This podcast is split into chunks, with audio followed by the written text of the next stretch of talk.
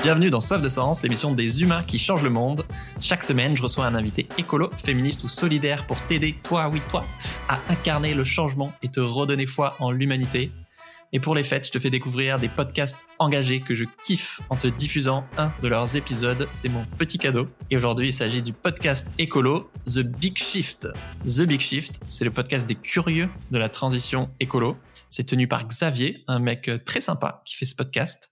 Et je vous conseille trois épisodes. D'abord, un qui m'a beaucoup plu, s'appelle Déserter le système ou le transformer de l'intérieur. C'est un super épisode, euh, notamment sur la question des étudiants qui veulent plus bosser dans des boîtes qui détruisent le vivant. Bah tiens donc. Avec le collectif pour un réveil écologique. Je vous conseille aussi l'épisode avec Label Emmaüs. Euh, c'est la version éthique de Le Bon Coin c'est surtout la version en ligne d'Emmaüs, donc fondée par l'abbé Pierre, qui réduit les inégalités, les déchets et le chômage, où vous pouvez acheter plein de trucs d'occasion. Moi, je kiffe trop Emmaüs euh, depuis que j'ai vraiment creusé le sujet quand j'avais écrit un chapitre sur eux dans, dans, mon livre Changer le monde en deux heures. Et ils changent la vie de milliers de personnes en réinsertion sous notre nez et on connaît pas forcément bien ce qu'ils font. Donc franchement, big up à eux et à cet épisode. Mais aujourd'hui, là tout de suite, après cette intro, l'épisode que vous allez entendre maintenant, c'est sur le calcul de ton empreinte carbone. L'empreinte carbone, c'est THE test pour savoir si tu es vraiment écolo je caricature un peu, c'est forcément incomplet, mais surtout ça donne, pardon des ordres de grandeur. Euh, moi, je suis feignant, donc c'est hyper intéressant de faire le test parce que j'ai pas envie de me plier en quatre euh, pour avoir des efforts qui rapportent trois fois rien. Par contre, s'il y a un petit truc qui permet d'avoir énormément d'impact, bah, ça m'intéresse. Voilà, si ça se trouve, tu pourrais faire moins d'efforts et avoir beaucoup plus d'impact positif. Alors abonnez-vous à The Big Shift. Je suis ravi de vous faire écouter le fondateur de MyCO2, pour tout comprendre à ton empreinte carbone au micro de The Big Shift. Bonne écoute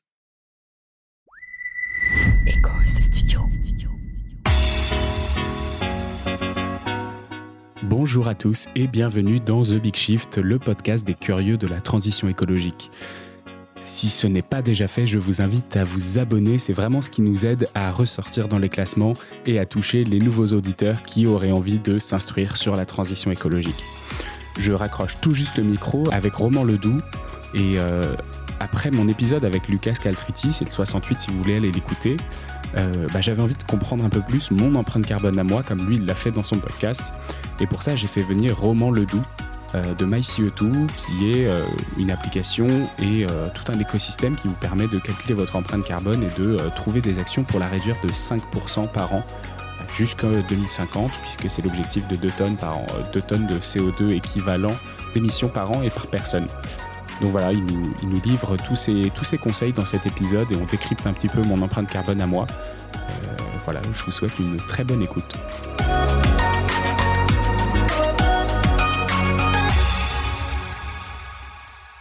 Bonjour à tous et bienvenue dans The Big Shift pour un nouvel épisode. Aujourd'hui, je suis avec euh, Roman Ledoux. Salut Roman. Bonjour Xavier. Ça va? Ça va on va décortiquer notre, euh, notre empreinte carbone. Si vous êtes un auditeur régulier de TBS, en gros, vous savez que la cible de 2050, c'est 2 tonnes d'émissions d'équivalent CO2 par an et par personne. Et voilà, du coup, euh, derrière, on ne sait pas toujours à quoi ça correspond. C'est pas évident de savoir, de comprendre les ordres de grandeur, de savoir quels sont les grands postes d'émission. On va essayer de décortiquer tout ça avec euh, avec Roman aujourd'hui. Avant de commencer cet épisode, une question que j'aime bien poser à mes invités, Roman. Comment mmh. est-ce que tu te sens vis-à-vis de l'urgence climatique, vis-à-vis de la situation Je crois que tu avais demandé comment je me sens tout de suite. Ça va bien bah, Tout de suite aussi, c'est possible. Euh, par rapport à... Hum, ça va parce que je suis dans l'action, euh, globalement. C'est-à-dire j'ai un métier où voilà, je passe, euh, je sais pas, 40 heures par semaine et j'agis globalement, j'ai des bons retours, c'est-à-dire que les gens sont contents et apprennent des choses. Hein, donc globalement, je suis pas dans cette anxiété que, que d'autres de mon entourage peuvent avoir.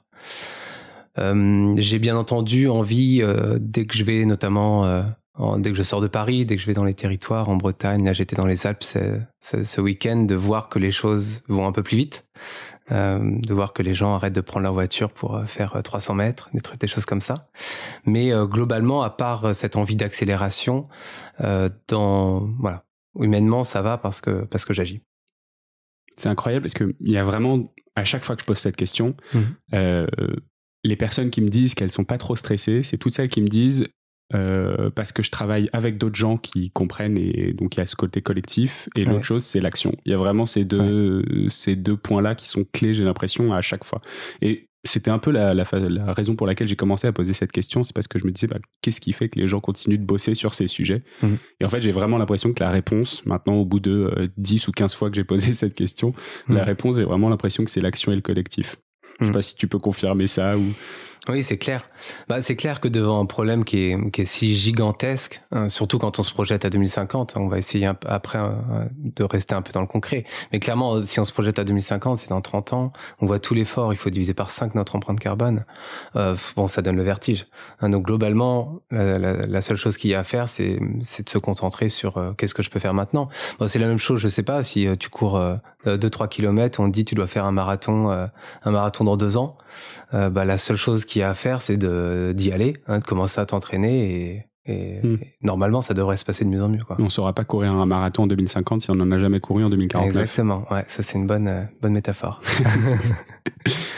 Est-ce que tu peux te présenter et présenter MyCO2 Alors moi, je m'appelle euh, Roman, j'ai 35 ans. Qu'est-ce que je peux dire? Ça fait après 10 ans que je suis sur Paris essentiellement pour le travail. Euh, j'ai fait mes études à Nantes avant et j'ai grandi euh, en région parisienne, euh, mais à, près de Melun, donc c'est pas du tout Paris. J'avais les champs à côté, pas très loin de chez moi. On faisait du vélo avec mes copains le week-end.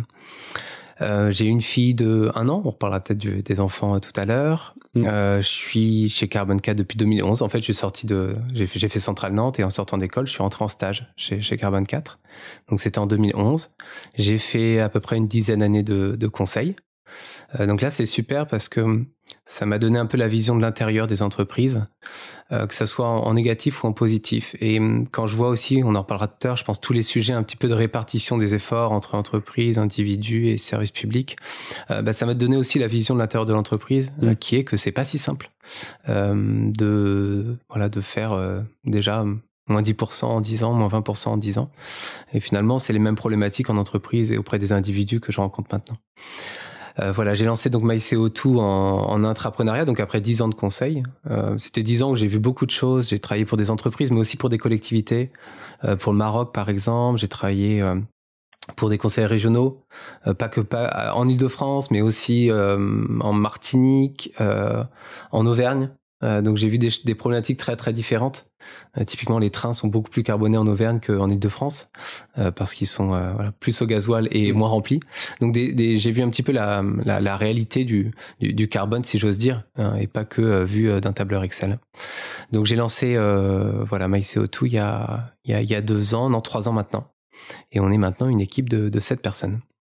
Super intéressant ce que tu dis là-dessus. euh, le, le train, effectivement, de, de la campagne qui est quand même vachement Ouais. plus euh, carboné.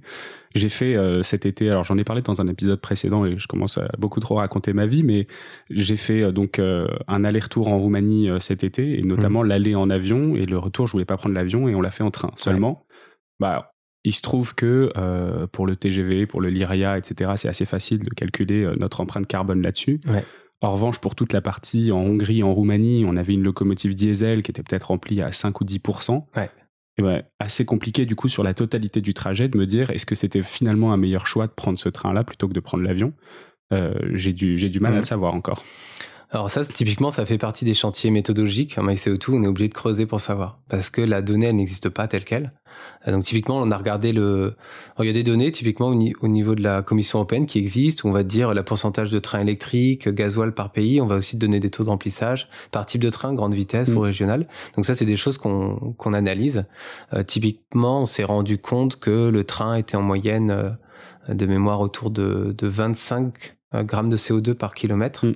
En France, on est en plutôt France à 2. ouais. Ah, non, non, en Europe. En Europe. Ouais. On est autour de, de 25, euh, alors qu'en France, on est à 2. hein. donc clairement, bah, on, on sait en France, on est très électrifié. Mm. Et puis surtout, on a une électricité euh, bas carbone.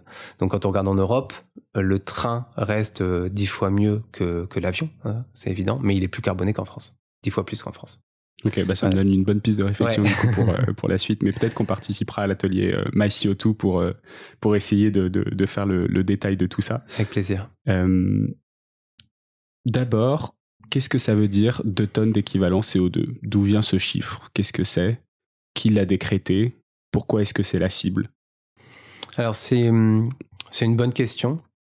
Euh, il faut savoir que dans MyCO2, on parle pas trop des deux tonnes, hein, notamment parce qu'on veut rester dans le présent. Donc on mm. va beaucoup plus parler de moins 5% par an tous les ans pour vraiment essayer de mettre en mouvement les personnes. Hein, donc je ne suis pas un expert du 2 tonnes. Euh, bon, 2 tonnes, c'est à peu près ce qu'il faut...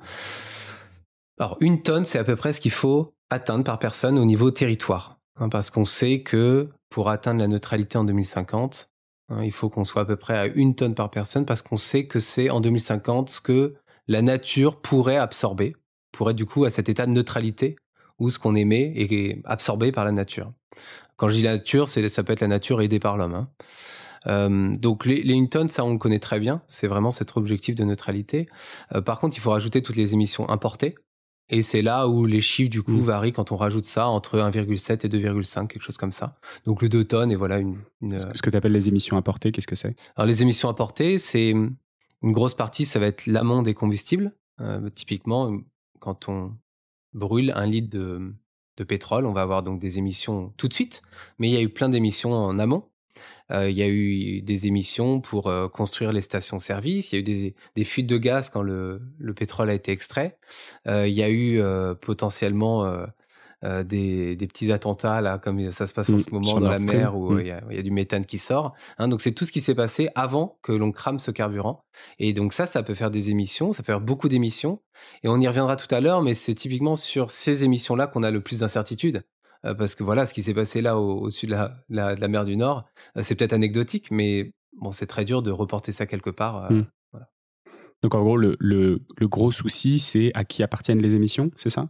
C'est parce qu'on va en reparler mmh. après dans, notre compta un peu privé particulier à chacun, mais même au niveau des États, même au niveau des entreprises, la grosse difficulté dans le calcul de ces empreintes carbone, c'est de savoir qui est responsable de quelle émission oui, alors il y a déjà, est-ce qu'on est capable de, bien mesurer? Bah, Typiquement, est-ce qu'on est bien capable de mesurer les, fuites de méthane?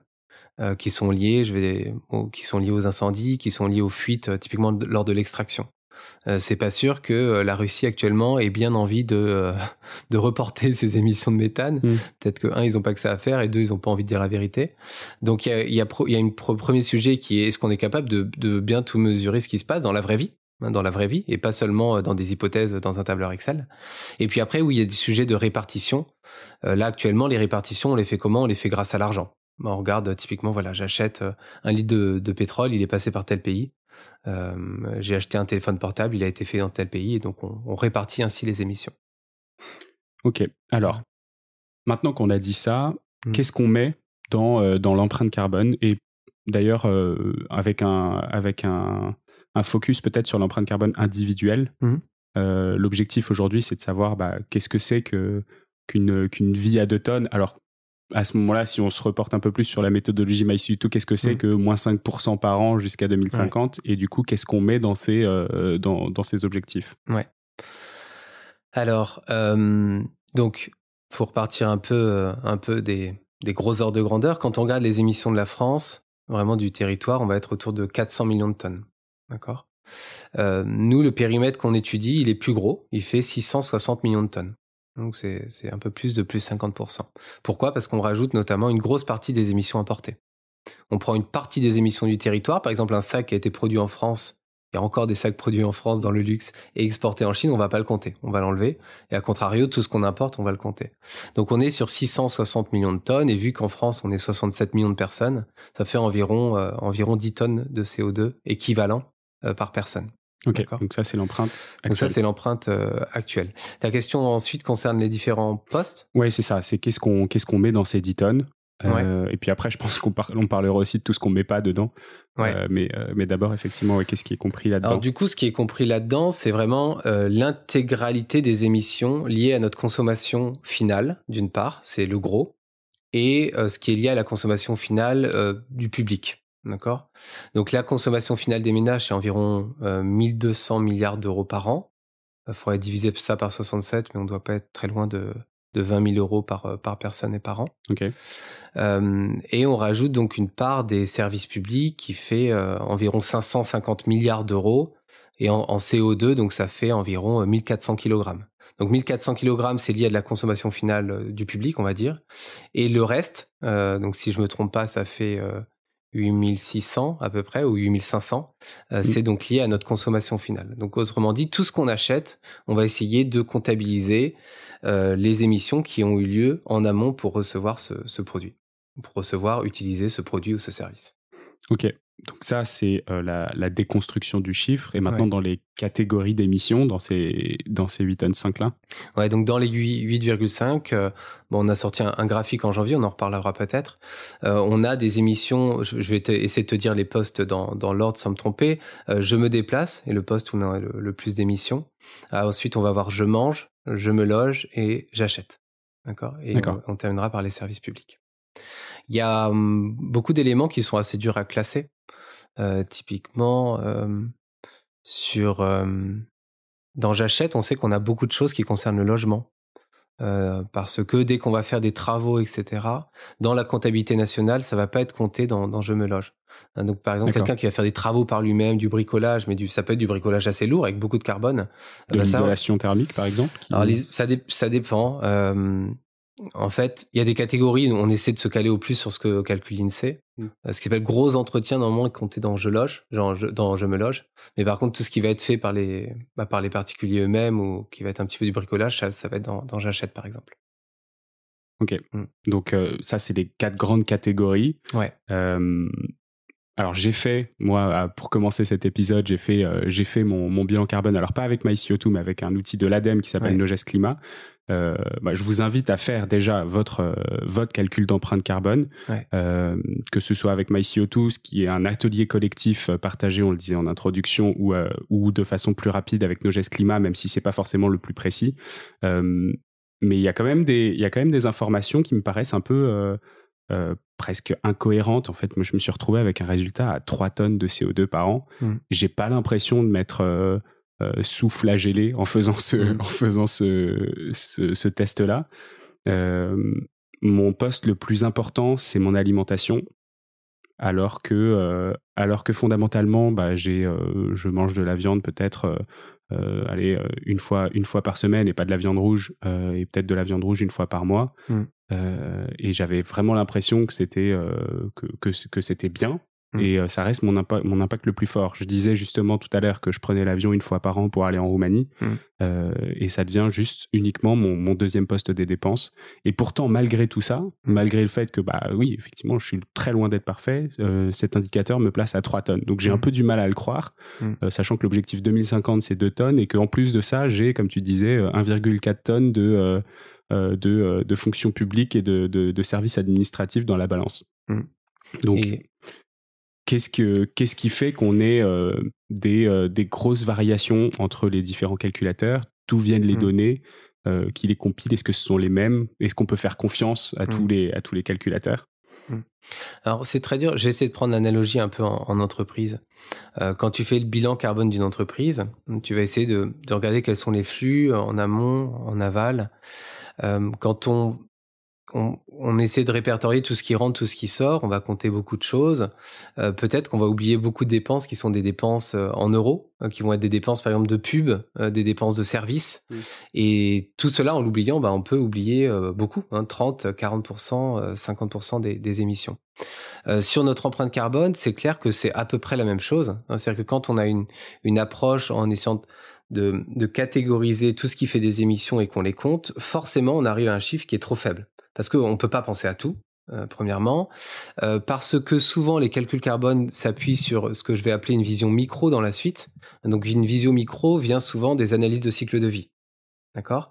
Mais par exemple, euh, si tu regardes une analyse de cycle de vie d'un iPhone, parce qu'elle est disponible, euh, Apple va jamais compter toutes les, émissions carbone de son activité. Là-dedans, tu vas pas avoir toutes les émissions liées, euh, liées au serveur, au serveur pour son utilisation. C'est pas le meilleur exemple, mais toutes les émissions liées aux publicités d'Apple.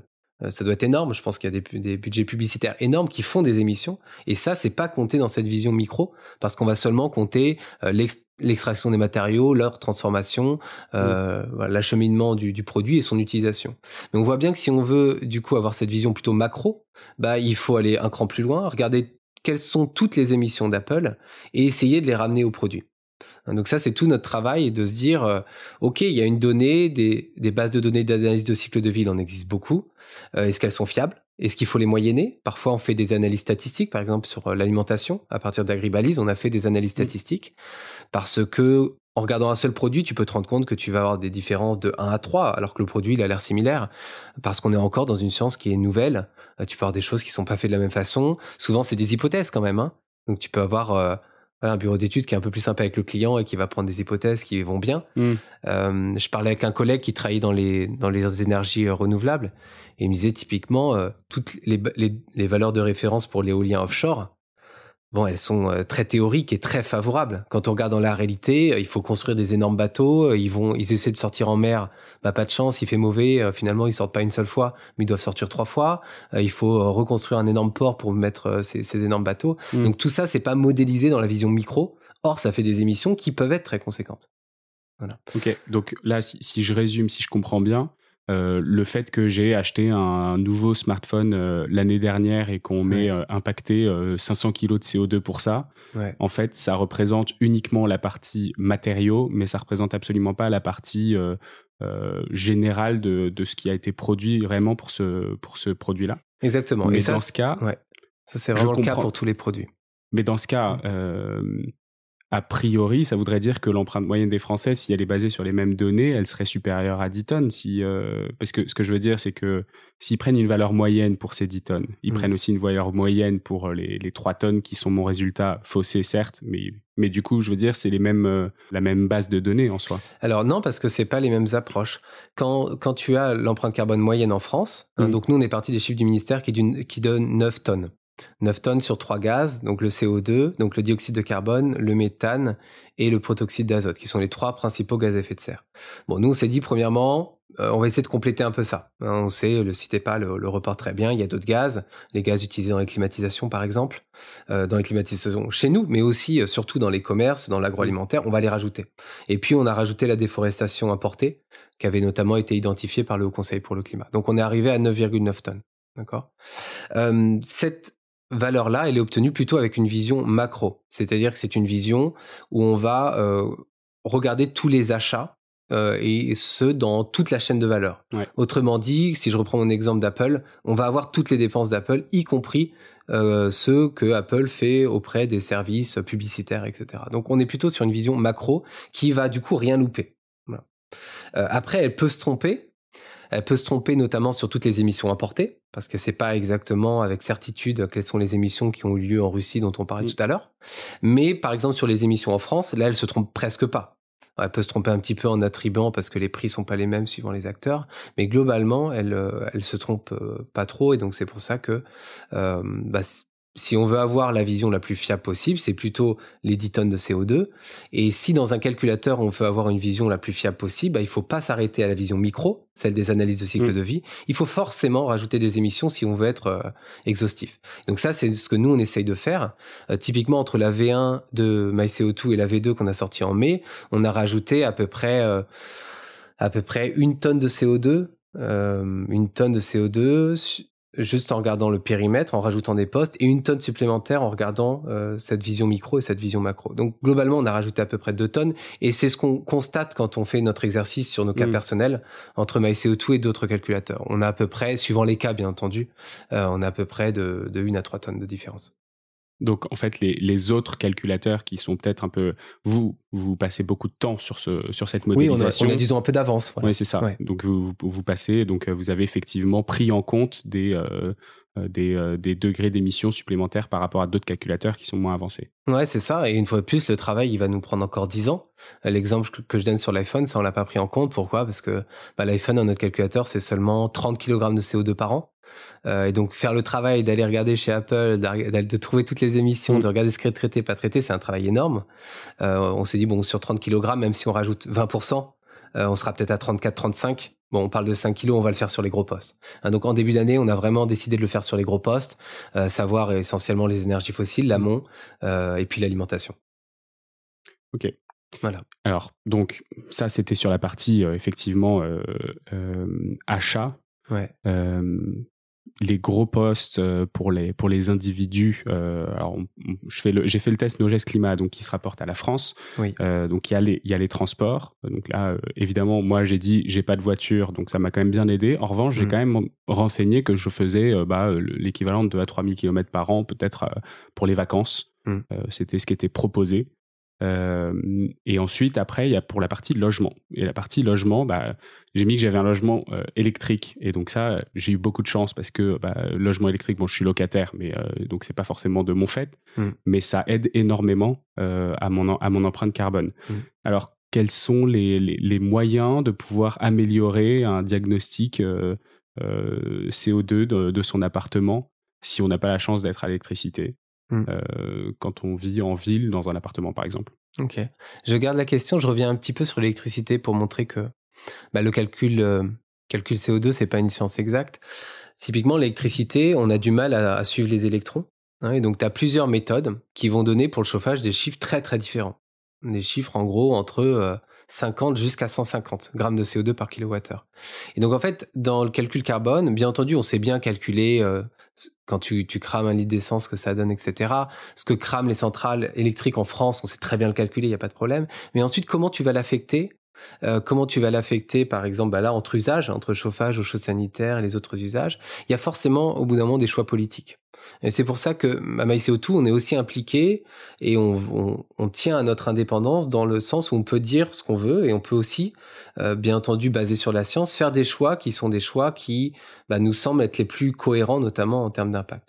Et cet exemple de l'électricité, tu vas le retrouver partout. Par exemple, sur la viande, le méthane. Euh, à qui doit revenir le méthane de la vache pendant sa durée de vie? Mm. Est-ce qu'elle doit revenir au... au- Le, le veau, typiquement, qui est un coproduit du lait, il faut des veaux pour avoir du lait. Le veau est très carboné, mais pourquoi s'il est là à cause du lait? Euh, Il y a forcément au bout d'un moment des choix d'allocation, c'est-à-dire à qui on attribue. Euh, les, les vaches vont peut-être utiliser notamment leur peau pour faire du cuir. Donc là, tu vois qu'il y a des émissions au début qu'on sait très bien calculer, plutôt bien. Euh, mais après, comment est-ce qu'on les attribue? Mm. En sachant que la vache, voilà, elle fait du lait, elle fait des veaux, elle fait donc du fromage par conséquence. Elle peut faire des sacs euh, si on récupère le, le cuir. Et j'en oublie peut-être. Voilà.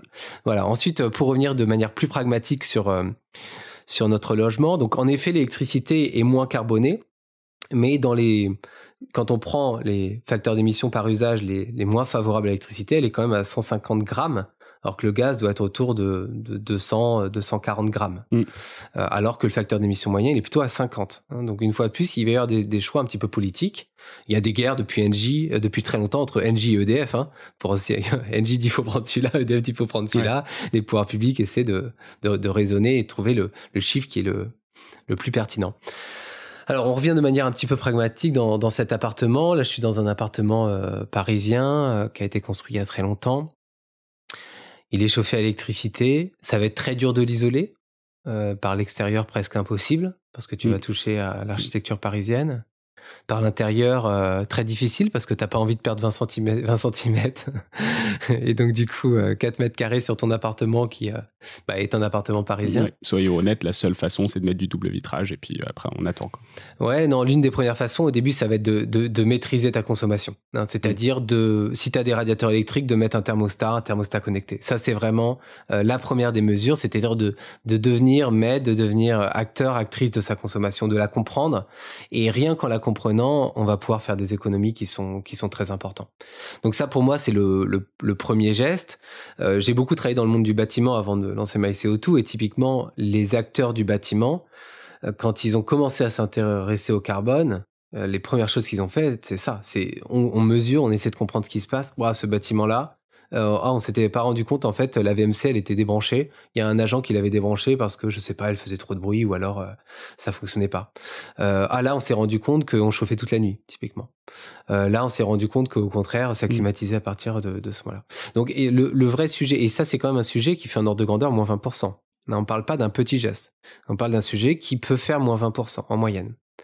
Donc, euh, la pre- le, le premier des éléments, ça va être euh, bah, d'essayer de comprendre comment est-ce qu'on consomme. On a quand même des outils pour nous aider. Maintenant, si par exemple, bah, toi, tu as peut-être Linky chez toi.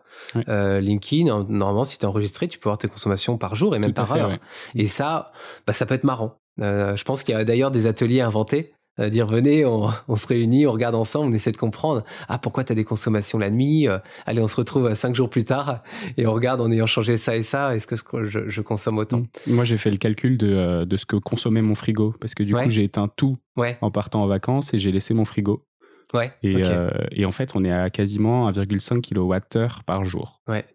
Ce qui me paraît beaucoup. Bah, après, mon frigo doit avoir 15 ans, donc, euh, ou peut-être 20. Alors, sans tout éteindre, ce que tu peux faire, c'est essayer d'avoir un régime assez stable. Euh, mm. Puis tu rajoutes et tu regardes, euh, tu regardes la différence parce que tout éteindre, on n'y arrive jamais. Il y a toujours des trucs, des VMC qu'on peut pas éteindre ou alors faut, faut aller au, disjoncteur. Mais ouais, en, en effet, ça c'est la première des choses à regarder, c'est-à-dire regarder qu'est-ce que qu'est-ce qui consomme et le chauffage, mm. bah, c'est clair qu'on on le voit. Moi, je le vois sur mon, mon Linky à des endroits où je suis chauffé au chauffage. Bah, c'est clair tu vas être, euh, tu vas être tout bas en termes de barre, là, si j'ose dire, euh, quand tu chauffes pas. Et tu vas faire x5, x6 les jours où tu chauffes. Donc, la première mesure, c'est vraiment une mesure de, de, bah de, une mesure de mesure. Hein. donc mesurer pour mieux comprendre. Et une fois qu'on comprend, bah, de manière générale, on va, on, va, on va, on va actionner. On va actionner. Donc voilà, ça je dirais que c'est la première mesure qui est, valable, euh, qui est valable partout, ce qu'on appelle parfois d'ailleurs la sobriété, mais qui est pas forcément dans ce cas-là une sobriété négative. Mm. Euh, au contraire, là, on est dans juste, une sobriété d'efficacité, euh, c'est-à-dire voilà arrêter de, chauffer. quand je peux ne pas chauffer. J'ai dit à Roman quand on a commencé cet entretien que l'appart n'était pas encore chauffé. On est le 10 octobre, 12 octobre? On est 12 octobre, ouais. Et, et, il fait pas froid finalement. Hmm. Bon, ça c'est un peu une, chance. Après, on voit vraiment bien la différence dans cet appartement quand les radiateurs sont en marche. C'est des convecteurs électriques qui doivent avoir 15 ans. Hmm. Euh, on passe de 0 kWh à 30 euh, kWh par jour à la hmm. seconde même où on chauffe une pièce. Donc c'est pour ça qu'on essaie de limiter assez, assez, drastiquement, même hors période de euh, demande de sobriété, de col roulé de la part du gouvernement. Et après, tu as aussi des, des, choses qui sont intéressantes, qui sont un peu des, pour moi des idées reçues. Euh, qui est typiquement on va laisser le chauffage pour pas avoir d'humidité. Euh, mm. euh, donc j'ai la chance d'avoir une résidence secondaire. J'ai acheté ma résidence secondaire avant ma résidence principale. Et, et par exemple, bah, on a fait le choix au lieu de laisser chauffer. Souvent, voilà, mes parents, ils laissent réchauffer, mmh. même à une température à 12 degrés. Nous, on chauffe plus et on va mettre un déshumidificateur à une certaine, euh, un certain niveau d'humidité. Et comme ça, même si ça consomme, ça, premièrement, ça va consommer de l'électricité et, pas du gaz en l'occurrence. Euh, et puis, ça suffit largement. Il n'y a pas besoin que notre maison, elle soit chauffée à, à, 12 degrés. Euh, et on fait beaucoup, beaucoup d'économies, typiquement. Chez mes parents en Bretagne, c'est des sacs de sel. Et quand on revient, il y a de l'eau dans les bacs et on récupère, on vide et c'est terminé. Ça marche aussi. Ouais. D'ailleurs, oui, ça c'est un, un, truc dont on n'a pas parlé. Mais donc on a dit effectivement dans, dans notre euh, dans notre euh, empreinte carbone, ce qui est la plupart du temps euh, montré dans les calculateurs, c'est notre transport, mmh. nos logements, notre alimentation. alors là, du coup, dans nos gestes climat, on parle de est-ce que vous êtes zéro déchet ou non? Et j'ai dit non. J'essaye de faire les sept efforts, mais la vérité, c'est qu'ils disent un peu, j'essaye de faire des efforts, non, oui, je suis zéro déchet, et j'ai mis non parce que, parce que je trouve ça trop compliqué. Ouais l'impact était ridicule. Et c'est là où je vois quand même une grosse limite, c'est que bah évidemment c'est un calculateur d'empreinte CO2, mais euh, ça prend pas du tout en compte la partie biodiversité, la partie déchets, la partie utilisation des sols, etc. On est on est très mono-orienté en fait avec ce genre de calcul, donc ce serait aussi une erreur de se focaliser uniquement sur cette partie CO2 pour notre vie individuelle, je veux dire pour notre amélioration du quotidien. Moi quand je vois 3 mmh. tonnes, je me dis c'est bon, je suis quasiment mmh. déjà à l'objectif 2050. Mmh. Et en fait, en réfléchissant un tout petit peu au-delà du CO2, on se rend compte que bah il y a beaucoup d'autres choses à faire. Ouais. Alors j'ai envie de réagir sur plein de sujets. Euh, je vais réagir sur zéro déchet et puis aussi sur, euh, je pense que je suis à 3 tonnes. Le, pire des cas pour moi, c'est des, des, personnes qui ont des pouvoirs d'achat élevés euh, mm. et qui sur des calculateurs vont penser qu'ils sont déjà à 3-4 tonnes. Et ça c'est dangereux parce que ces personnes-là, bah, typiquement, elles vont avoir des grandes maisons qu'elles vont rénover avec 100% du neuf elles pensent qu'elles sont super basses. C'est vraiment, bon, ça c'est le cas typique, un hein, CSP+, qui a, qui a voilà, bien réussi sa vie. Du coup, bah, il change, il met une, toute une, une, cuisine qui est neuve, euh, il achète plutôt des trucs qui sont neufs. Et oui, sur son énergie, sa voiture, tout ça, il va penser qu'il est à 2-3 tonnes. Euh, mais quand tu comptes euh, le tout, par exemple, la rénovation, imaginons, tu as 100 mètres carrés, en dehors de Paris, tu as 100 mètres carrés. si tu rénoves avec que du neuf, tu peux compter environ 200 kg de CO2 par mètre carré. Euh, donc, tu es à, 20 tonnes de CO2. Hein, donc, quelqu'un euh, peut, se penser très bas, euh, s'il oublie de prendre en compte la rénovation et qu'il Mm. achète que du neuf, ça peut lui rajouter, on va amortir quand même sur 10 ans ou 15 ans, mais tu vois, ça peut lui rajouter une à deux tonnes sur, sur son calcul. Voilà, ensuite sur le zéro déchet, alors là, sur le zéro déchet, tu as des vraies questions et nous on se les est posées dans MyCO2. Euh, la question c'est est-ce que le zéro déchet, son impact le plus important c'est d'éviter des déchets? Ou est-ce que son impact le plus important c'est d'éviter de produire des intrants? Et en fait, bah, Mm. nous on a fait la supposition que c'est... Explicite Oui. peut-être un peu cette partie-là. En fait, tu peux te dire, euh, quelqu'un qui est zéro déchet, je vais lui enlever les émissions des déchets. Mais nous, on pense que c'est quelque chose de beaucoup plus systémique. C'est-à-dire que dès que tu commences à faire attention aux déchets, finalement, implicitement, tu commences à faire attention à ce que tu achètes. Ouais. Et donc, tu achètes moins. Donc, tu as un effet, finalement, tu regardes la- ce qui sort, mais le plus gros effet, il est dans ce qui rentre. Donc, autrement dit, tu vas, euh, bah, tu vas acheter euh, moins de plastique, euh, Mm. tu vas acheter euh, moins de neuf, tu, vas, tu, tu vas plus faire attention, du coup, à ce que, à ce que tu achètes. Hein, donc, nous, ce qu'on va valoriser, en effet, côté déchets, ça va pas être énorme, peut-être euh, ouais, 50 à 80 kg de CO2. Euh, mais par contre, on considère que quelqu'un qui est vraiment dans une démarche pareille dans le zéro déchet mais très avancée, euh, on considère plutôt que ces émissions elles vont être diminuées de, de, de 200 kg, 250 parce que euh, bah, ça va éviter la fabrication de nouveaux produits euh, en, en amont, en Mm. intrant. Voilà, donc ça c'est bon, forcément il y a des choix un peu politiques après. Euh, C'est un peu un effet rebond à l'envers. Ouais, un effet rebond à l'envers, ouais. Ouais, c'est un effet rebond à l'envers. Ensuite, dans ta hum, question, qu'est-ce qu'il y avait? Tu voulais réagir sur les 3 tonnes et me mettre une gifle sur. Non, euh, mais 3 tonnes, j'ai déjà réagi. C'est sur les personnes. euh, toi, ça va encore parce que j'ai l'impression qu'il y a beaucoup d'objets de, de récup chez toi. Ouais. Euh, donc, t'es pas dans ce cas-là où, euh, où les choses en dehors du radar des calculateurs classiques sont, Pour ceux sont qui passent sur. Instagram, le canapé sur lequel est installé Roman est, est d'occasion aussi. Ouais, par exemple. Euh, ouais, ça, ça, typiquement, tu le vois très souvent des- sur, bah, sur des vidéos Instagram, etc., avec des, des environnements qui sont magnifiques, tout est neuf, et la personne va se croire hyper bas carbone. Ça, c'est le cas par excellence où, euh, où, ça, où ça va pas. Parce que si tout le monde fait ça, euh, bah, on peut pas être à, voilà, on peut pas être à moins 5% par an. Alors, donc, on a parlé alimentation. Euh, dans, ce, dans ce test, il y a aussi Ouais. toute une partie sur les achats dont on a parlé un petit peu, notamment euh, les vêtements et d'ailleurs surtout vêtements et mobilier. Ça Ouais. prend pas trop en compte le reste. Mm. Euh, et le numérique, donc, euh, donc tous les appareils, euh, tous les appareils numériques qu'on possède. Il y a un- une- aussi un peu une partie électroménager. Ouais. Euh, en revanche, bah, je trouve qu'il y a un, un grand absent et d'autres, mais il y a Mm. un grand absent, c'est notre argent. Mm. Euh, J'ai enregistré quelques épisodes avec euh, avec euh, Léo Garnier de, de, de Lita qui Mm. a créé la- l'application Rift. Avec, on va enregistrer bientôt avec avec Goodvest. Et en fait, je me rends compte que on a enregistré avec Gringot aussi la, la néobanque et je me rends compte que bah, notre argent, c'est un impact qui est déjà quasiment euh, qui multiplie par deux notre, notre empreinte carbone et ça fait partie de rien de tous ces simulateurs. J'aimerais Mhm. bien comprendre pourquoi. Euh, alors, je vais revenir sur le, le- le début de ton intervention, sur les achats déjà. Ouais. Euh, c'est impossible de compter tout ce qu'on achète. Euh, ou alors, tu as des solutions qui sont connectées au compte bancaire, etc., mais tu vas avoir beaucoup d'incertitudes. Le choix qu'on a fait dans MyCO2, c'est les postes principales de les compter en physique, d'accord, et le reste de le demander en ratio monétaire. Euh, C'est-à-dire que typiquement dans une maison, on va acheter beaucoup, euh, beaucoup de jardinage, tout ce qui est bricolage, ça peut faire beaucoup. Euh, tout ce qui est tout ce qu'on va acheter dans les magasins de bricolage dès qu'on commence à avoir une maison. Pour quelqu'un qui bricole souvent, ça peut faire, ouais, je sais pas, 100, 200 euros peut-être par mois sur certaines Mm. périodes. Et donc tout ça pour le compter, c'est vraiment ça une logique de, de bilan carbone. Tout ce qu'on peut pas compter en physique, on va le prendre en euros. Non, Donc ça, on, on donne des, des ratios moyens aux participants, participantes. On leur dit en moyenne tous ces postes-là, jardinage, bricolage, décoration, ça fait en moyenne 800 euros par personne et par an. Si vous ne savez pas, au moins vous prenez ces 800. Mm. D'accord? Ça rajoute 300 kg de CO2. Voilà. C'est une première approximation, beaucoup d'incertitudes. La même chose sur l'électronique. Quelqu'un qui, qui va être un peu geek, qui va adorer s'acheter, euh, je sais pas, des manettes, euh, des disques durs. Euh, Tu vas à la, à la Fnac, c'est incroyable tout ce que tout ce qui est inimaginable et, imaginable. Donc des choses tu pourras jamais tout compter en physique. hein, Quand tu regardes de l'innovation technologique qu'il y a Mhm. derrière tous les casques, métaverses, etc. Moi, j'ai un gros problème de carte SD.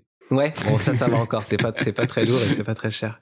Donc tout ça pour le prendre en compte, au bout d'un moment, on est obligé de passer par l'euro. Hmm. Voilà. Donc c'est pas top, mais en même temps ça permet d'être sûr de, de, de, de rien oublier. Alors ensuite, du coup, je voulais réagir sur ta non-question. Donc du coup, reviens à ta question. Donc t'es parti euh, des euros achats. Re- repose ta question, s'il te Il y plaît. avait toute une partie. Bah, le grand Ah oui, absent. sur, sur euh, l'épargne. Sur oui. l'épargne. Alors, euh, l'épargne, premièrement, ce qui m'a un peu embêté quand on a commencé à réfléchir à ça, c'est que euh, c'est un indicateur supplémentaire. Autrement, dire, c'est, autrement dit, c'est quand on- tu demandes à un économiste, il va te dire la consommation finale et l'épargne, ce sont deux choses qui sont complètement différentes. Mm. D'accord? Parce que ton épargne, il va financer euh, indirectement de la consommation finale. Ton épargne, par exemple, il va te permettre d'investir dans des entrepôts logistiques. Et ces entrepôts logistiques, ils vont permettre euh, à Amazon euh, d'apporter des éléments, donc de servir de la consommation finale.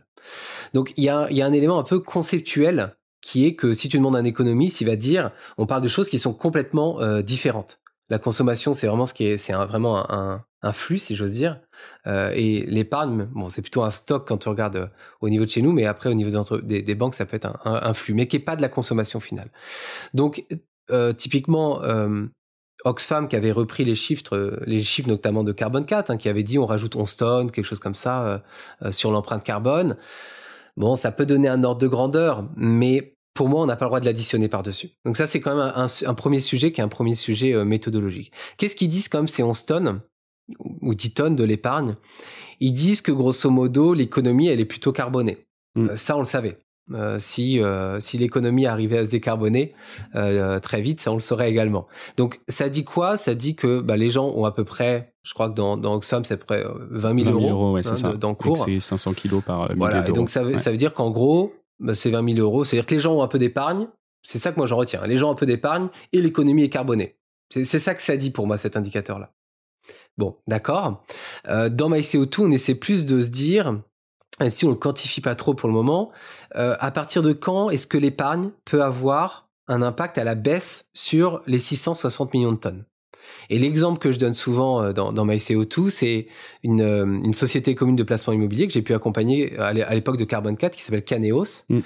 Eux, ils vont faire quoi? Ils vont prendre l'épargne des épargnants, donc imaginons les 20 000 euros là, acheter des bâtiments, des bâtiments qui sont résidentiels dans des petits et moyens pôles, qui sont souvent très énergivores. Et avec cet argent, ton argent, l'épargne, ils vont vraiment isoler ce bâtiment, mettre une pompe à chaleur, et donc le passer d'environ 30 kg de CO2 par mètre carré par an à environ 10, 8, et ensuite louer ces bâtiments, trouver des locataires. En plus des locataires qui seront solvables, parce qu'ils vont payer moins de charges. Et donc là, tu es vraiment sur de l'épargne, qui dit quelque chose en plus que l'épargne et l'économie est carbonée, qui dit mon épargne a eu de l'impact à la baisse sur l'empreinte carbone totale. Et donc, ce qui me semble intéressant, moi, c'est d'aller un cran plus loin que les gens d'épargne et l'économie est carbonée, et d'aller un cran plus loin en identifiant vraiment quels sont les projets qui permettent euh, de réduire les émissions, Mm. l'empreinte carbone, les 660 millions de tonnes. Euh, je ne sais pas s'il y a des, des initiatives qui permettent vraiment de faire ça. Euh, bien entendu, on peut essayer de l'aborder. Bah, L'ITA, euh, voilà, moi, moi, personnellement, j'adhère. J'ai mis un petit peu d'argent dans l'ITA, mais on voit que dans l'ITA, il y a des projets qui parfois euh, vont plus loin que le carbone, donc ils vont être sociaux ou, et qui vont avoir un impact très réduit, euh, pardon, pas très réduit, mais un impact Limité. euh, limité Mm. à la baisse. Donc ça, moi, c'est ce que j'invite pendant les conférences MyCO2, c'est de se dire, est-ce que ce projet dans lequel je vais investir, est-ce qu'il baisse vraiment l'empreinte carbone moyenne de la, de la France? Et après, ça, il faut vraiment regarder les projets au cas par cas, finalement, pour savoir ça. Bon, et après, il y a aussi le fait que euh, avoir son argent dans une grande banque fait qu'on a plus de chances de, de financer des grands projets internationaux probablement euh, euh, Ouais. délétères que euh, dans des banques qui sont peut-être à plus à taille humaine ou plus locales, plus régionales, qui vont investir dans des Mm. projets peut-être plus locaux, qui ont, même si c'est pas des projets euh, euh, qui ont une, euh, une visée de réduction de, carbone, qui ont peut-être des impacts un peu moins importants sur euh, la biodiversité, sur les, bah, Ouais. les émissions de CO2, qui ont peut-être un impact meilleur sur le tissu euh, économique local, etc. Bah, clairement, euh, toutes les initiatives un peu citoyennes de, de financement, euh, pour moi, leur, leur intérêt principal, c'est à la fois de, de, de remettre en, en, en circuit court, si j'ose dire, Mm. les épargnants et, et- et les porteurs de projets, euh, parce que ça redonne à la fois du sens, ça montre qu'il y a un soutien. donc je pense que c'est celui-là. C'est aussi celui de, de, de, porter en effet des projets qui sont moins finançables par les circuits classiques. donc parce que bah parce que des rendements des rendements plus faibles etc mmh. donc moi je dirais que c'est c'est les deux intérêts principaux après sur tout ce qui est oui les grosses banques vont financer c'est vrai des, des gros projets euh, mais si tu enlèves ton argent de la Société Générale, j'ai du mal, hein, personnellement, je le dis avec beaucoup d'humilité, euh, j'ai du mal à savoir est-ce que ça impacte vraiment euh, le, projet, le projet en lui-même. Parce que de là à ce que, premièrement, les banques, à mon avis, je suis pas un expert, je suis pas économiste, elles peuvent se refinancer auprès des banques centrales, etc. et deuxièmement, je pense qu'il y a encore assez de liquidités, malheureusement, sur le monde pour que les projets trouvent, trouvent du sens. Donc, est-ce que, quel est l'impact vraiment concret mmh. d'enlever son épargne euh, d'une grosse banque pour le mettre sur une petite? Euh, sur le sujet euh, porter des nouvelles initiatives, tout ça, ça je le vois clairement et il faut le faire. Il n'y a pas, il y a pas de, y a pas de question. Après sur l'impact systémique, euh, je suis pas assez expert pour pour y répondre. Non, et j'ai individuel, c'est sûr. À un niveau collectif, ça a probablement plus de sens. tu, tu dois en savoir quelque chose avec MyCO2. Du coup, on viendra à ce sujet juste après. Ça marche il y a un autre chose, il y a un autre euh, un autre thème qui n'apparaît pas. Euh, mm. Donc on parle des transports. En revanche, on parle pas de euh, des, des, séjours. Donc c'est-à-dire de de l'impact qu'on peut avoir quand on n'est pas dans notre pays d'origine, par exemple. Et je reviens sur mon voyage en Roumanie, ça va finir par énerver les gens, mais j'ai passé 24 heures du coup entre donc le, entre la Roumanie et la France. Bah, j'ai passé 24 heures à Budapest parce que parce que notre train passait par Budapest. quel était mon impact sur place? Est-ce que en fait le fait d'être dans un Airbnb mm. là-bas, c'est différent d'être dans un Airbnb en France Comment ça marche? Mm. Alors, on voit qu'en fait, sur tous les sujets, euh, c'est assez dur d'avoir une réponse euh, très claire. Est-ce que, par exemple, un Airbnb est, plus carboné, moins carboné qu'un hôtel, Bon. Euh, qui doit porter la responsabilité des émissions du Airbnb? Par exemple, je vais reparler de, ma résidence secondaire en Bretagne, je la loue. c'est donc moi qui paye les factures. Quand j'accueille du coup des, des locataires Airbnb chez moi, c'est donc moi qui paye la facture. D'un point de vue très comptable, c'est moi qui devrais prendre ces émissions-là. Euh, dans MyCO2, on n'a pas fait ce choix-là. On a fait le choix, du coup, de ne pas prendre les kilowattheures parce qu'ils intégreraient, ils intégreraient ces locations Airbnb. Mm. Euh, on a fait le choix de d'estimer les émissions à partir, euh, bah, notamment pour la résidence secondaire, du, temps, de la durée du séjour. Est-ce que c'est plutôt, est-ce, que tu es chauffé, est-ce que tu es climatisé et quel vecteur énergétique? Donc il y a un choix d'affectation. Euh, nous, typiquement, quand on ne sait pas, de manière générale, c'est aussi une règle euh, bilan carbone, quand tu ne sais pas, tu essaies plutôt d'avoir une hypothèse mm. conservatrice. Euh, donc on s'est dit, on va prendre l'hôtel pour tout le monde. même si c'est vrai que peut-être dans un Airbnb, tu as moins d'équipement et encore, ça reste à, ça reste à, calculer. Mm. Donc, donc dans MyCO2, que ce soit un Airbnb ou un hôtel, on va le prendre en compte. Et la variable qui est différenciante suivant les pays, ça va être le contenu carbone de l'électricité. Donc ça, c'est quelque chose que nous, on adapte dans le formulaire euh, et qui peut avoir un impact très important, par exemple, sur des, des hôtels dans des îles, hein, des îles paradisiaques. Tu peux peut-être avoir euh, une tonne pour y aller, mais tu peux peut-être ajouter une tonne supplémentaire euh, si l'hôtel mmh. est de haute qualité. Euh, ouais, 3, 3, 4 étoiles, euh, tu y restes deux semaines. Les piscines chauffées. piscines chauffées, exactement, tout ce qui est équipement, tu vas rajouter presque une tonne.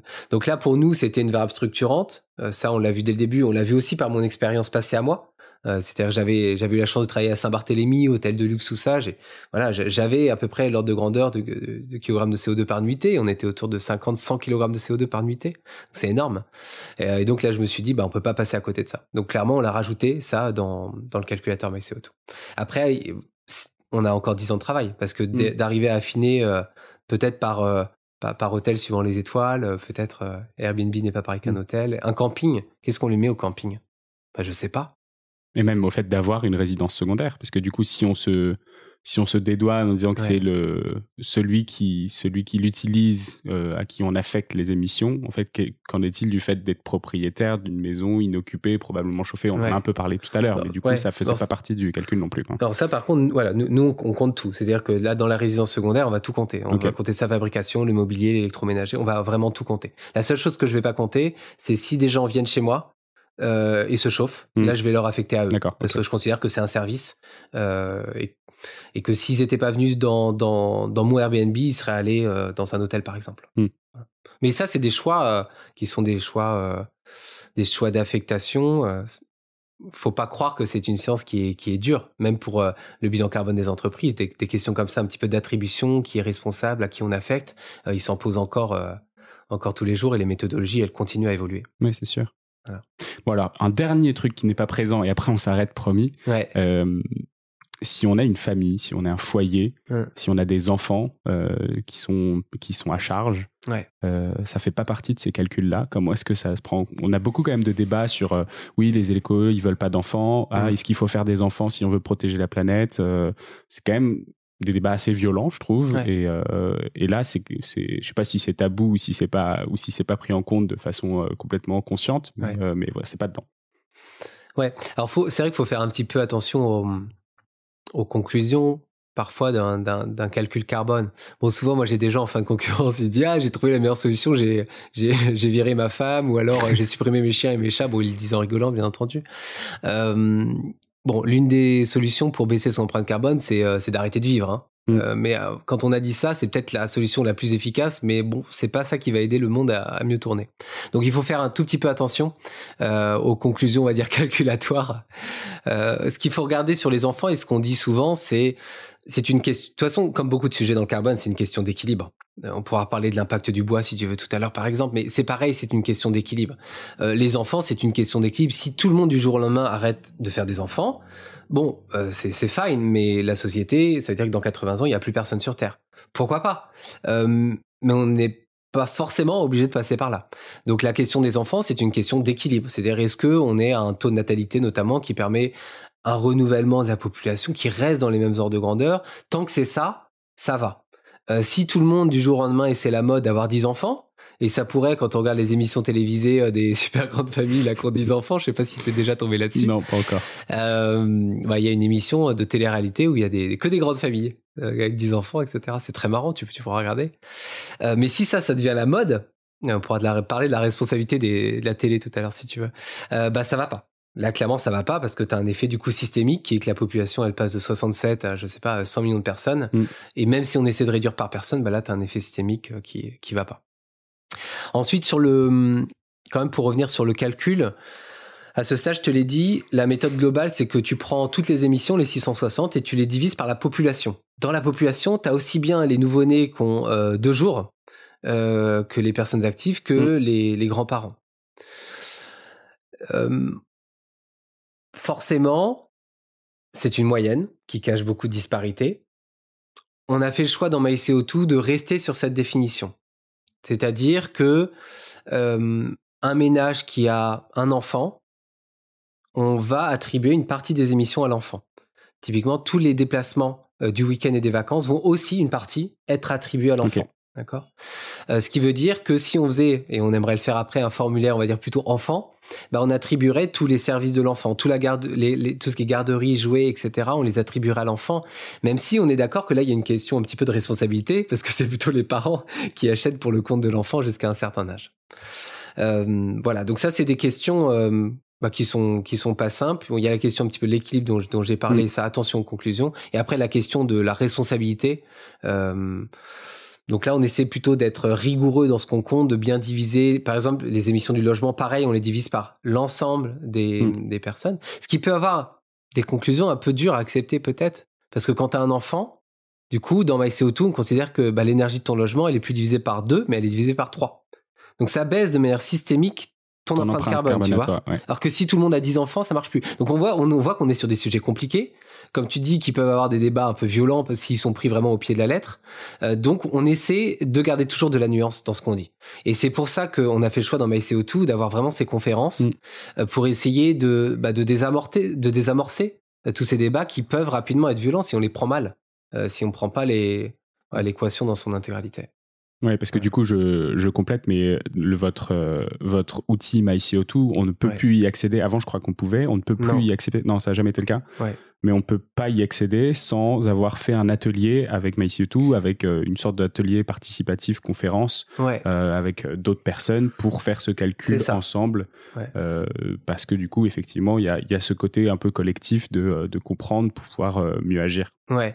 Alors, on a. En, effet, c'est vrai, les, mais par contre, on a des conférences gratuites. C'est-à-dire qu'on a essayé on voulait pas séparer le côté lucratif et le côté non lucratif. C'est-à-dire qu'on essaie d'avoir une activité euh, où on anime des conférences grand public gratuites. Hein. donc là, on a typiquement, euh, je crois que c'est après-demain, il y a 600 personnes inscrites. Euh, et à côté, bah, il faut qu'on gagne de l'argent pour payer nos salaires. Donc, on essaie de faire des conférences, notamment en entreprise, pour payer nos salaires. Mmh. Donc ça, c'est un modèle, un, business model qui est quand même assez, assez original. Et pourquoi est-ce qu'on n'a pas ouvert pour le moment? Parce qu'on pense que ces conférences, et c'est pas on pense, c'est que à la fin de chaque conférence, on a un formulaire de satisfaction. Et à chaque fois, les gens nous disent euh, toute la pédagogie qui est autour, toute la nuance, toutes les explications. Euh, en fait, tu vois, tu as, fait ce calculateur tout seul. Et tu t'es dit, à la fin, il y a quelque chose qui cloche. Là, ça va parce qu'on en parle. Mm. Tu, vas pouvoir te dire, ah ok, d'accord, il y a un peu d'incertitude, il y a des choses qui sont pas comptées, je suis peut-être pas à 3, je suis à 4 ou à 5. Donc ça va. Mais si tu restes sur, sur le 3 en disant, euh, bah, déjà, il y a des choses. Ah, le, ils, sont pas d'accord entre eux. Euh, je suis sûr qu'on m'a oublié la moitié des émissions. Et ben finalement, ce qui va se passer, c'est que tu vas pas passer à l'action. Ou même encore pire, si je vais un 3 et qu'en plus je me dis ah c'est top en fait, je suis déjà à je suis déjà à l'objectif 2040, j'ai 20 ans d'avance sur tous les autres technos, j'ai plus rien à faire. C'est encore pire. C'est encore pire. Ouais, tu mm. peux avoir cet effet encore pire. Mais, de manière générale, l'accompagnement sur des sujets qui peuvent être euh, bah, très anxiogènes, qui peuvent aussi être pris souvent, notamment dans les débats médiatiques politiques, très violents, très violents parce que euh, très rapidement on va aller dans les habitudes des gens, on va aller dans, dans leur choix de vie. Euh, donc ça peut être, ça peut devenir rapidement très très violent. Et nous on pense que pour se mettre en mouvement, bah, il faut au contraire essayer d'accompagner les personnes. Les, personnes, elles sont pas de mauvaise volonté. C'est juste qu'elles ont fait des choix depuis 30 ans dans leur vie et tous ces choix, tous ces choix passés, quand elles ne savaient pas, conditionnent leur empreinte carbone du moment. C'est vachement dur. Et on peut pas du jour au lendemain euh, bah, changer la façon dont on est, euh, dont, on est chauffé. Ah bah, on est allé euh, s'installer au bord de la mer et notre travail il est à 40 km, etc., etc. Tous ces choix on les a fait dans le passé, on savait pas. Et donc bah, nous on a vraiment fait ce, choix de d'essayer de remettre en mouvement de manière positive ces personnes-là à la baisse sur les moins 5% par an. C'est quoi ton empreinte carbone à toi? Alors il est sur notre site de mémoire, je suis autour de 6 tonnes. 6 tonnes de CO2. Euh, qu'est-ce que je peux dire? Tes plus gros postes de dépenses, euh, tes axes d'amélioration, ce que tu essayes de faire et que tu as plus de mal à faire? Alors sur Je me loge, je vais être assez bas euh, parce que ben, j'ai eu la chance, si je reviens sur mes choix, de faire mes choix dans le passé en ayant déjà cette conscience carbone. Mmh. Donc, ce qui veut dire que tous les choix du passé, qui conditionnent du coup mon empreinte carbone de maintenant, ils ont été faits toujours euh, avec cette, euh, cet indicateur-là. Donc typiquement, bah, la, la, maison que j'ai achetée en Bretagne, elle est pas très loin d'une gare. Hein, donc ça, ça, elle est pas très loin d'une gare, donc je peux y aller. J'ai eu un enfant, euh, mais du coup j'ai acheté un vélo cargo. Euh, donc je pense que je dois être l'un des seuls vélos cargo avec Cozy de Paris. J'en croise pas souvent. il y en a pas beaucoup. On en, on en, voit de plus en plus quand même. Et encore à Paris, on est dans le 20e arrondissement ici, donc c'est plus fréquent. Et encore l'impact carbone à Paris, il est, il est, nul parce que sinon j'aurais pris le métro. Mais, mm. mais quand je le prends en Bretagne, euh, bah là l'impact il est, il est non négligeable. Et bon, clairement en Bretagne, j'ai jamais croisé de vélo cargo avec Cozy. Donc sur je me déplace euh, par mes choix, euh, j'arrive à être assez bas. Euh, par contre, avec nuance, j'ai pris l'avion cette année. Euh, pour aller euh, au Portugal. J'avais le mariage de mon cousin. Euh, ça doit faire environ 500, 600 kg. Mais tu vois, je vais le faire comme ça tous les deux ans ou tous les trois ans. Donc on parle de 150 kg, de, 150, 200 kg par an si j'amortis ça sur trois ans. Donc on va dire que c'est des postes qui sont relativement faibles, mais qui gardent la nuance. Mmh. Donc sur je me déplace, je dois être autour de 500 max. Je prends encore la voiture de temps en temps parce que des fois il faut. Mais c'est pas ma voiture, mais une voiture que j'emprunte, etc. Donc je vais être euh, à 500 max, quoi. max de max. Après, sur, euh, sur je mange, je suis plutôt dans MyCO2 sur euh, ce qui s'appelle je prends s'il est bon un plat sans viande. Je suis dans cette étape, on va dire.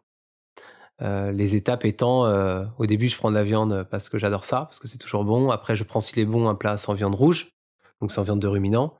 L'étape d'après, c'est je prends s'il est bon un plat sans viande.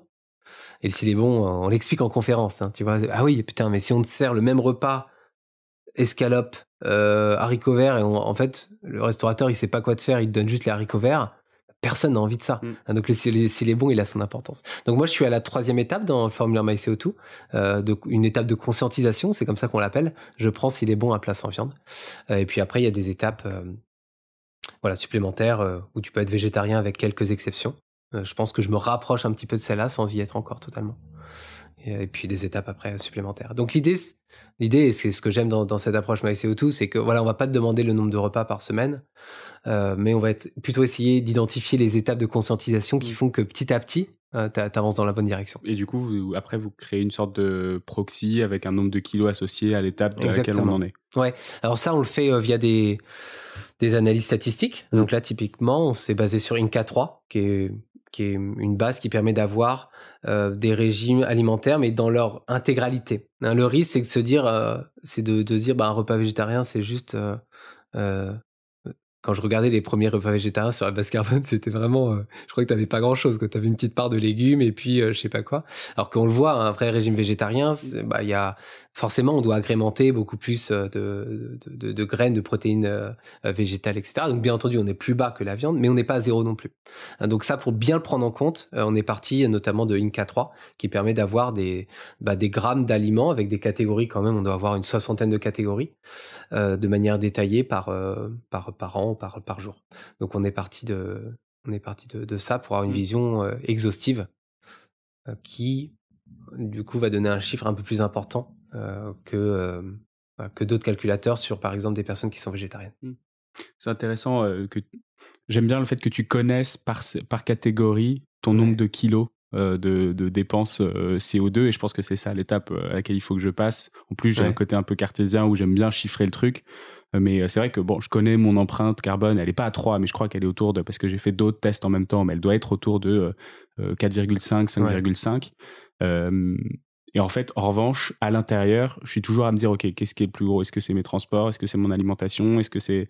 Et en fait, Mhm. réussir à passer cette étape où je sais que bah, mon plus gros poste, c'est celui-là, et qu'en plus, en valeur absolue, il fait tant, Ouais. ça m'aiderait énormément à, à réussir de réduire tous ces trucs-là, avoir des axes d'amélioration qui soient...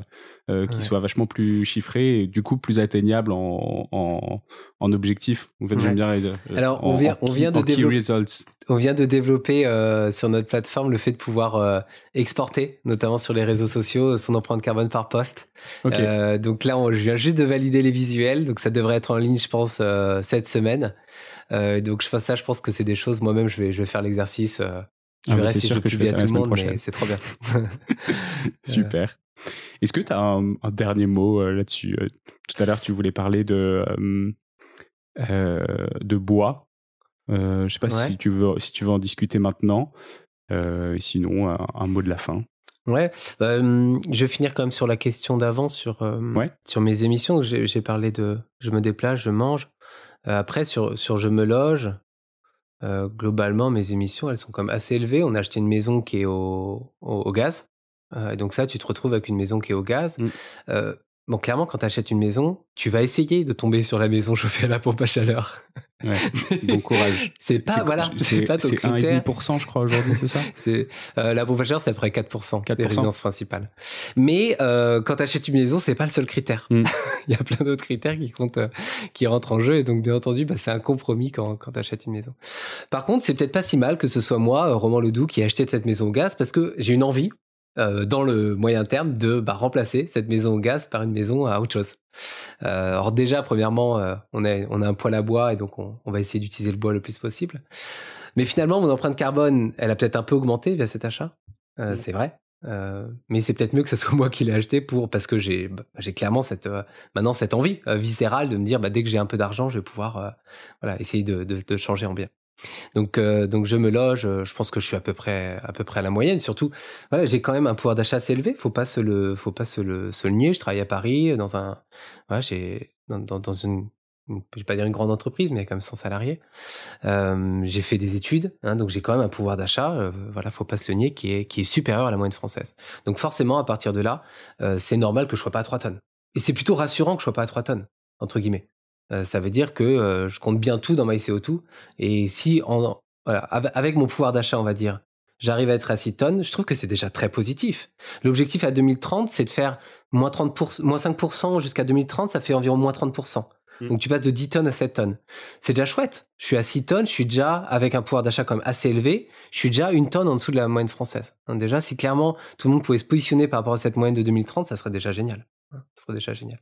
C'est quoi les, chiffres à, retenir pour 2030 bah, C'est environ faut, faut, moins 5% par an, on part de 10 tonnes. Donc si tu fais moins 5% de 2030, c'est dans pas longtemps, hein, c'est dans 8 ans, ça fait environ moins 30%. Donc il faut mm. être environ à 7 tonnes.